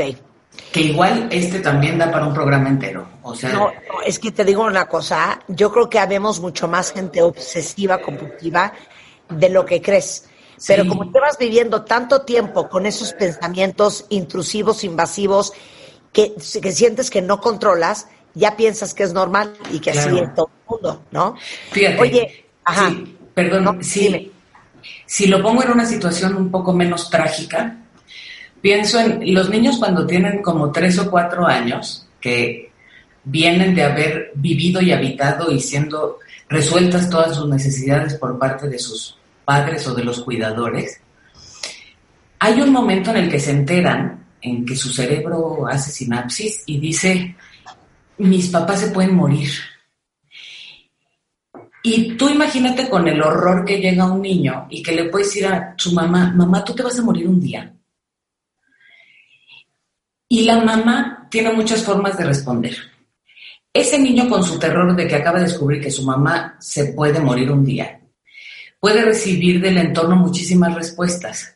En el mejor de los casos, la mamá se acercará, lo abrazará, lo cargará y ya quién sabe qué le diga. Eso podría ser menos relevante. Lo más importante fue que la mamá se acercó, lo agarró, lo contuvo, contuvo su terror de, de un día te vas a morir. Con esa, con esa cosa, con ese acto, el niño lo que entiende es va a haber alguien, hay alguien capaz de abrazar mi terror. Eh, y lo que tú dices, tienes razón, Marta. O sea, hemos sido muchos los que hemos vivido diferentes experiencias que tienen en el fondo estos terrores, digamos, terrores internos, que, que, que solamente hasta que aparece alguien que nos permite, eh, que permite ser como el receptor de esa angustia, de ese terror, es posible que se atraviese. Antes de eso no. Oye, y por último, eh, el último eh, disparador o tipo de ansiedad es el trauma. Exactamente. En, en el trauma, eh, a diferencia de los dos eventos ante, de los dos que hablamos anteriormente, en el, en el trauma sí tenemos una causa. Eh, sí sabemos, sí sabemos qué acaba de pasar o qué pasó que nos traumó. Eh, una Eh, cuenta ahorita, perdón que te interrumpa, Elena, acaba de escribir que desde que su hija le dio COVID, está en un estado de ansiedad ella que no puede parar. Por Sí. ejemplo, para, es- para ella eso fue muy traumático. Claro. El trauma, fíjate, por propiedad, la palabra trauma viene del latín que quiere decir tarami, que el significado es ser atravesado. Cuando yo me traumo, cuando tengo una experiencia traumática, es porque soy atravesada por algo. Ese es el contrario de la, de la palabra experiencia. La raíz de la palabra experiencia viene de per, que quiere decir atravesar. Es diferente atravesar una experiencia que ser atravesado por ella. Eh, tener experiencia y tener trauma serían como antónimos. Eh, en lo que estamos viviendo ahorita, todos tenemos un trauma social, así se llama clínicamente. Estamos viviendo una pandemia, nadie nos preparó, no, no teníamos un memo de qué diantre hacer cuando llegue un virus de este tamaño. No, no sabemos, eh, hemos ido descubriendo cómo, ¿Cómo, ¿Cómo enfrentar esto? Algunos hemos logrado tener experiencias alrededor de esto que está ocurriendo ahora, pero hay otros que han sido atravesados por la experiencia, eh, como tal vez es el caso de esta persona que, nos comentaba, Marta. Es como, eh, seguramente para ella vivir o sentir que su hija está pasando por una enfermedad que está matando a miles de millones de personas por todo el mundo, pues desde luego es algo que la atraviesa. El, trauma tiene que ver eh, con que se rompe, es, es una invasión, digamos, se rompe el sentido del tiempo, del espacio. Yo recuerdo mucho cuando, cuando se murió mi abuelito paterno, materno, perdón, este, nosotros en la casa no teníamos claro el sentido del tiempo y del espacio, no sabemos muy bien si era de día, de noche, si ya había pasado, si cuántas horas llevaban, ¿no? Eh, se, se, pierde el tiempo y, y además de eso, eh, quedan dos estados. Hay un estado de, de, alerta y hay otro, hay otro estado de anestesia. Estamos muy pendientes y muy alertas en, los traumas, por ejemplo, eh, en el terremoto a la gente que se le cayó una casa, etcétera, etcétera, hay un estado de alerta permanente respecto a no poder dormir, a qué están escuchando, eh, los sentidos se quedan agudizados, ¿no? Y hay otro estado de anestesia, especialmente lo que se anestesia es, no sabemos eh, si tenemos hambre o no tenemos hambre, si tenemos sueños, si ya se nos pasó la hora, si todo eso queda anestesiado. El trauma rompe, digamos, rompe el fluir, el fluir natural. Eh, y otra vez, un poco el trabajo que se hace a nivel terapéutico, si te lo pongo un poco estético, tiene que ver con llevar estas experiencias que han sido traumáticas, que nos han atravesado, a poder ser realmente experiencias, a poder ser nosotros quienes las atraviesan. Oye, tenemos que abrir subcapítulos de todo lo que has dicho, porque yo creo que podríamos hacer un programa entero sobre eh, attacks, sobre trastorno obsesivo compulsivo y sobre trauma, pero este es un, un, un primer acercamiento, cuentavientes, para que sepan que vivir como muchos de nosotros vivimos no es normal, no es normal y tampoco es necesario y sí es algo que se puede trabajar. Si te quieren contactar, Elena, ¿dónde te encuentran? Mira, me, encuentran en la página del instituto que es www.gestalthumanista.com, en mi correo que es elena con h al principio, arroba gestalthumanista.com y también en el Facebook eh, del instituto, que es Facebook Diagonal IHP Gestalt. Eh, ahí con muchísimo gusto. Ahí estoy. porque les digo una cosa, yo creo que de lo más importante de todo lo que dijo Elena es que la ansiedad no solo se mitiga y no solo se controla, se tiene que traducir. Tienen que trabajar en entender por qué sienten lo que sienten, por qué piensan lo que piensan, por qué reaccionamos como reaccionamos. Si no, cualquier otra cosa es una curita. Unas más fuertes que otras, pero es una curita. Exactamente. ¿No? Sí, de hecho, em, e, ese era mi comentario final. Si usted siente ansiedad, tradúzcala. Y si no puede, solo vaya a terapia a traducirla. Este, claro eh, eh, quisiera terminar también diciendo, hay una frase que me parece a mí muy linda, eh, que es de Miriam Muñoz. Ella dice que lo que se daña en relación, se sana en relación. Que lo que fue dañado un día con alguien, también puede sanarse otro día con otro alguien. A ver, explícame eso. Sí, si te fijas, los tres trastornos que platicamos y básicamente cualquier experiencia, fueron, eh, fueron dadas o fueron construidas con alguien en relación. Eh, en, eh, esto en el trastorno obsesivo compulsivo que hablábamos, es yo vivo un terror respecto a alguien, respecto a estar con alguien o a no estar con alguien, etcétera. Eh, en el ataque de pánico, el, el ataque de pánico es un, clínicamente es un estado agudo de soledad, es sentir la ausencia de algo que me sostuvo, ¿no?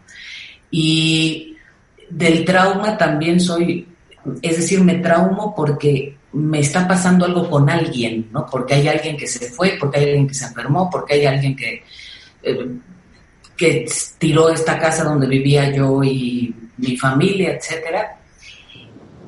Todas estas construcciones se hacen en relación con alguien y la terapia resulta una, una nueva relación en donde se pueden atravesar estas cosas que fueron eh, traumáticas o... Pero cuando, y ese alguien puede ser un terapeuta.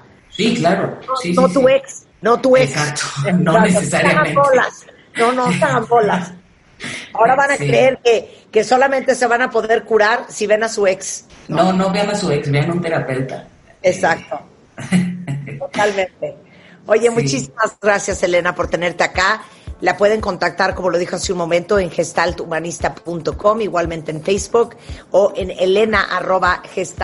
elena.gestalthumanista.com, eh, directamente en su correo. Te mando un abrazo, querida. Muchas gracias. Muchísimas gracias a ti también. Gracias, Rebeca.